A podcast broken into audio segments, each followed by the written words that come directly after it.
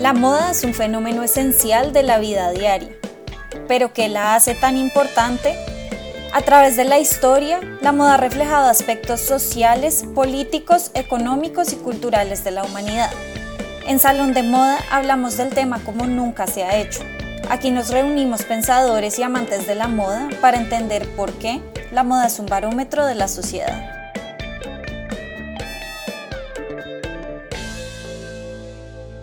Soy Melissa Zuleta Bandera. Bienvenidos a un nuevo episodio de Salón de Moda. Hoy me acompañan Jennifer Varela Rodríguez y Camila Bizambra para hablar de un tema que ha salido nuevamente a flote en el marco de las protestas por la equidad racial y en contra de la brutalidad policial en los Estados Unidos que se han tomado el mundo. Muchísimas marcas, no solo de la industria de la moda, se solidarizaron con la causa de Black Lives Matter en las últimas semanas a partir del asesinato de George Floyd a manos de la policía de Minneapolis. Vimos posts en todas las redes sociales expresando apoyo con frases famosas de pensadores afroamericanos, como lo hizo Anthropology con una de Maya Angelou, eh, con imágenes o videos inspiradores, emotivos, como el de Nike que hizo el de For Once Don't Do It, muy bueno, por cierto, con cuadros negros en el Blackout Tuesday, que ahí hay miles de ejemplos, y por supuesto con hermosas promesas de ser mejores y hacer mejor las cosas, como Ralph Lauren y muchos más. Pero esta no es la primera ni la última vez que la industria de la moda se monta en el tren de las causas nobles. Sí, la relación entre moda y activismo no es necesariamente nueva. Todos sabemos que a lo largo de la historia, y a lo largo de la historia me refiero desde la revolución industrial, la ropa se ha usado para expresar posturas políticas. Tenemos muchísimos ejemplos. Cuando las mujeres se quitaron los sombreros en los años 20, la minifalda, camisetas con mensajes y específicamente en los tiempos más recientes tenemos el famoso Hat que nació como contraprestación a, la frase de Donald Trump de Grab them by the pussy. Pero ahora el tema va más allá de lo material y se adentra también en lo que son las ideologías de las marcas, en cómo piensan, cómo actúan, etc. Y eso es lo que algunos teóricos como Ann Thorpe han llamado activismo del diseño, que es diseño o estrategias del diseño que están enfocadas en lograr un cambio político y social el activismo unido a lo que nos ponemos. En las marcas de moda se ha pasado de tener prendas que representen estas ideas a permitir que estas ideas permeen su accionar como empresa, que permeen sus políticas y también su funcionamiento. En el caso de Black Lives Matter, estamos hablando de contratar más gente de color, darles la importancia que tienen dentro del equipo y obviamente tratarlos de una manera equitativa a como se tratan a los otros empleados blancos. Pero por eso mismo, porque la gente se ha dado cuenta de que lo que se puede hacer bien se hace, se hace a veces superficial, resulta muy peligroso porque los consumidores de una vez van reclamándole a la marca y la imagen de la marca se ve afectada. No podemos hablar de todo este tema sin remontarnos a Marx y a las críticas que hizo del capitalismo. En realidad estamos también ante un escenario donde se está empezando a comodificar el activismo. Como Marx bien lo dice en su teoría económica, estamos ante una situación global donde fetichizamos las mercancías, divorciando el trabajo que entra a crear un producto y fetichizamos la mercancía para que sea completamente nueva, completamente intocada. Y esto resulta muy peligroso en temas de activismo porque como más tarde hablaremos en, en, el programa, por ejemplo, las camisetas feministas que están hechas por costureras en Bangladesh o en otros países que realmente reciben un pago terrible, si reciben algún pago para crear estas camisetas con un mensaje. Estamos divorciando el producto del productor y en temas de la importancia de los creadores negros es muy importante porque estamos borrando la historia para ponernos una prenda de vestir que de pronto está creada bajo pretextos equivocados. Y ese divorcio ocurre también debido a que el interés de las marcas en hacer esto y en ser activistas no es necesariamente hacer las cosas bien al principio, no se nos olvide que este, esta intención de ser activistas viene, viene precisamente o principalmente de un interés económico, para que las marcas, para que la gente les compre, para que la gente crea que ellos están haciendo las cosas bien. Hay una encuesta que salió hace muy poco de una firma, de la firma Edelman, que habla de cómo están comportándose los consumidores jóvenes ante todo este movimiento de Black Lives Matter. Y dice que los consumidores más jóvenes son 3.2 veces, están más sugestionados a comprar y a pensar en las marcas que están cambiando y están, y están adscribiéndose a este movimiento en el futuro y que más del 62% de las personas encuestadas, que son menores de 35 años, están diciendo que van a ser más selectivos y van a hacer más investigación en las marcas que van a comprar en el futuro, porque van a tener en cuenta sus prácticas de inclusividad y de diversidad. No solamente estamos hablando aquí entonces de Black Lives Matter, sino también estamos hablando de cómo se han comportado ante la pandemia del COVID-19, qué tratamiento le dieron a sus empleados y todo este montón de factores que entran a pensar, a hacernos pensar en cómo se está comportando la marca y en si queremos apoyar esas marcas. Entonces, todo esto lleva a que los consumidores sean escépticos y se den cuenta de lo que hablaba Camila, de si hay realmente una intención genuina detrás de la marca y detrás de esas marcas que los expertos de mercadeo llaman marcas humanas. Sin embargo, no podemos decir tampoco que todas las marcas llevan detrás un propósito malvado y puramente capitalista de hacer dinero del activismo, pero ciertamente hay muchas que lo hacen pensando en los beneficios a futuro, incluso sin pensar por un momento en que las acciones del pasado han podido estar no necesariamente alineadas con todo esto que están diciendo ahora. Por eso creo que ahora más que nunca la pregunta es válida de, ¿podemos hablar de alguna marca específica en la que el activismo se lleve a cabo de manera genuina? Y llámenme escéptica, métanme en ese grupo, pero para mí es muy difícil creerles a las marcas en general que su interés es verdadero y es genuino y no un tema de moda o de colgarse del hashtag del momento. Por ejemplo, para mí no hay muestra más clara de que el activismo es de pantalla que el hecho de que hay marcas colombianas que se han solidarizado con el caso de George Floyd, que eso es completamente, no tiene nada de malo, pero no han hecho ninguna declaración, ninguna demostración de solidaridad con el caso de Anderson Arboleda, que es un joven afrodescendiente de 19 años que murió a causa de una golpiza brutal por parte de dos policías en Puerto Tejada, Cauca. Entonces, ahí es cuando uno pregunta, ¿tienen las marcas realmente una posición social? ¿Es honesta eh, cuando expresan una posición social o incluso si vamos más allá, es necesario que todas las marcas tengan una posición social. ¿Les estamos dando, les estamos pidiendo demasiado o qué? Para mí es muy importante aclarar que las marcas tienen que hacer activismo cuando es genuino para ellos. Por ejemplo, Patagonia siempre ha tenido el activismo por el medio ambiente en el centro de sus operaciones. E incluso cuando hablábamos de Nike y su nuevo video de For This One Stone to Do It. Ellos desde antes están haciendo videos eh, con Colin Kaepernick de, de que decía el, el, logo de ese video era Stand for something, even if you lose everything. El, el problema es cuando el esfuerzo no es genuino. Y ahí podemos ver el ejemplo también de Anthropology en Estados Unidos que estaba hablando, sacó la camiseta de Maya Angelou, puso el cuadrado negro pero al mismo tiempo salió a la prensa su manual para sus empleados donde tenían exigencias para peinarse que realmente no iban con el pelo de algunas eh, minorías raciales. Y, y, la forma de vestirse también estaba volviéndose, sin ser directamente antinegro, el propósito era ser antinegro. Y encima muchos de los trabajadores empezaron a comentar en redes sociales que tenían nombres código en las tiendas de Anthropology para los clientes afroamericanos o afrodescendientes. Entonces, realmente es muy importante tener en cuenta cuándo es genuino y cuándo estoy montándome en el tren para que el mercado también me llegue a mí. Y eso es como lo más importante a tener en cuenta porque no solamente las marcas tienen que pensar en eso, sino que la gente se da cuenta de cuándo el activismo, cuando una causa se vuelve casi que moneda de cambio para una marca en particular.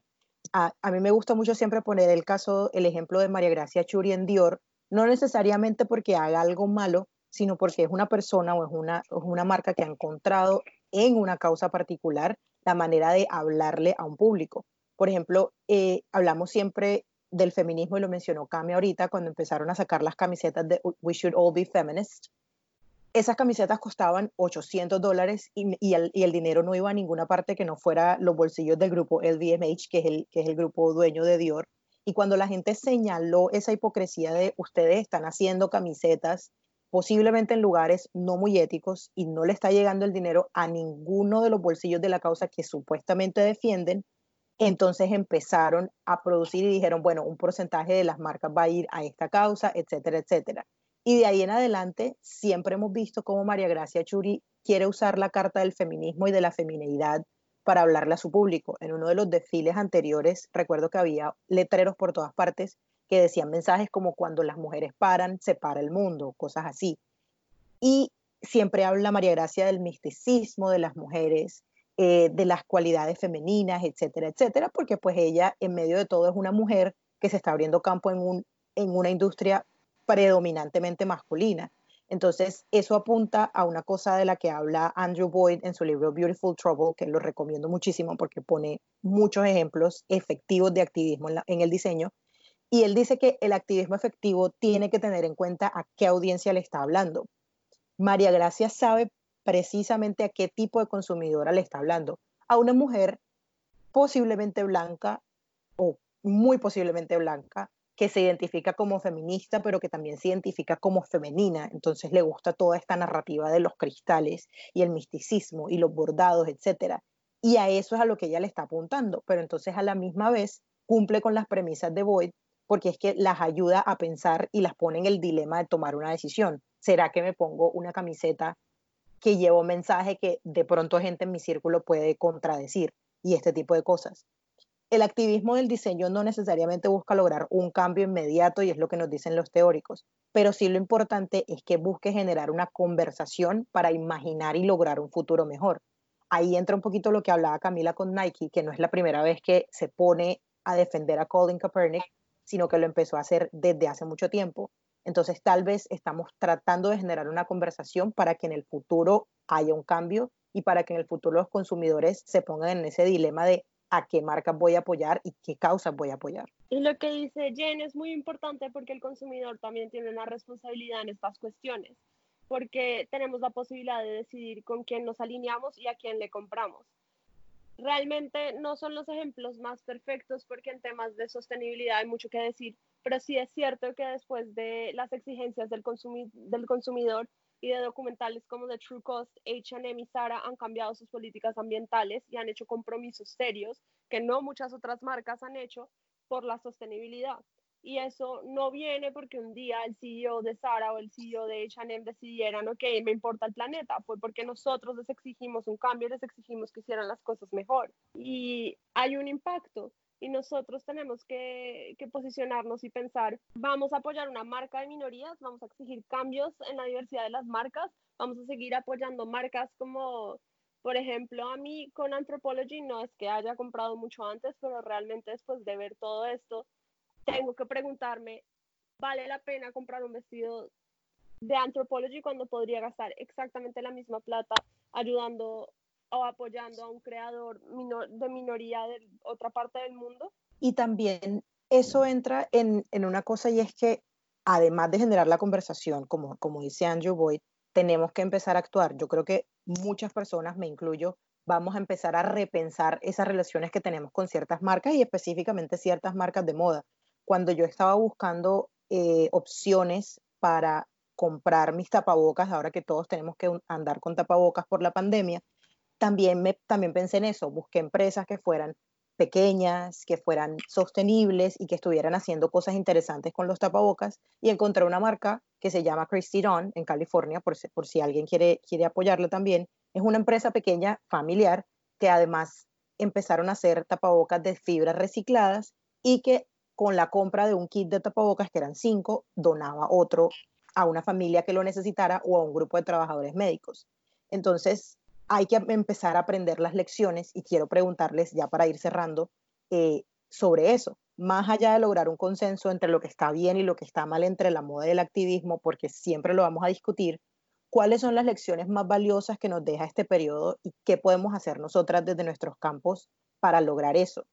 Yo empezaba, desde ayer estaba leyendo a toda esta movida de CEOs y de gerentes que han decidido sacar comunicados diciendo que se van a hacer a un lado, que todo lo pensaron mejor y entonces cometieron muchos errores y que vamos a repensar una industria que sea más diversa, etcétera, pero todo se queda en palabras. Y cuando escucho a gente como Anna Winter que tiene todo el poder del mundo, decir que Vogue falló en incluir las voces más diversas, me acuerdo de algo que dijo precisamente André Leontali, que también está, también está muy en tendencia en estos días por su, por su autobiografía,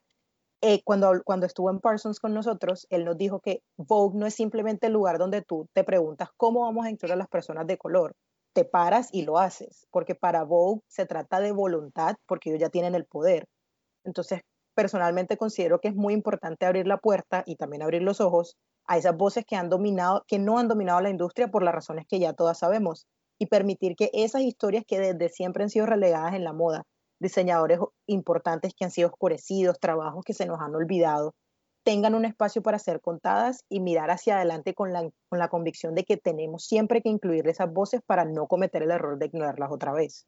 Yo creo que un punto importante es entender que las corporaciones no tienen ni alma ni moral, eso lo tienen las personas. Estamos tan acostumbrados a ver la mercancía como algo separado de su creador que no entendemos que al final lo que se están aprovechando del momento son personas y a las personas podemos exigirles más podemos exigir cambio dentro de una corporación para que reflejen los cambios que vemos en la sociedad. Podemos apoyar a creadores locales con historias locales y podemos poner el valor otra vez en la gente y dejar de preocuparnos tanto por el bienestar de las corporaciones que finalmente solo van a ser tan buenas como las personas que las dirigen y así es más fácil ver quién está realmente ganando plata de la lucha de alguien más. Precisamente como dice Camila, al final no le podemos exigir algo a las marcas o incluso a las otras personas si no estamos dispuestos a hacer esos cambios en nosotros mismos, si no somos genuinos en nuestro propio activismo, si no somos proactivos a favor de las causas que nos son cercanas o que nos importan, ¿con qué cara le vamos a pedir eso a una marca o a un diseñador? Ser críticos es muy importante, pero así como pasa en la academia, ser críticos por solo serlo, sin pretender actuar en consecuencia, no nos lleva a ninguna parte. Eso fue todo por hoy en Salón de Moda. Esperamos que estas reflexiones hayan servido para aportar en la discusión actual y que podamos construir cada quien desde su propia esquina una sociedad en la que las únicas voces que se escuchan no sean las que históricamente han prevalecido. Los esperamos la próxima semana para seguir conversando particularmente sobre esas voces que históricamente han sido ocultadas y escondidas en la industria de la moda. Salón de Moda es producido por Culturas de Moda en alianza con Moda 2.0. Agradecemos a Fer Cárdenas por la música, a John Jairo Varela Rodríguez por el diseño gráfico y a Macarrubio por la edición del audio. No olviden suscribirse al podcast si les gustó este episodio. Nos pueden seguir en redes como arroba culturas de moda y arroba moda 2 subraya 0.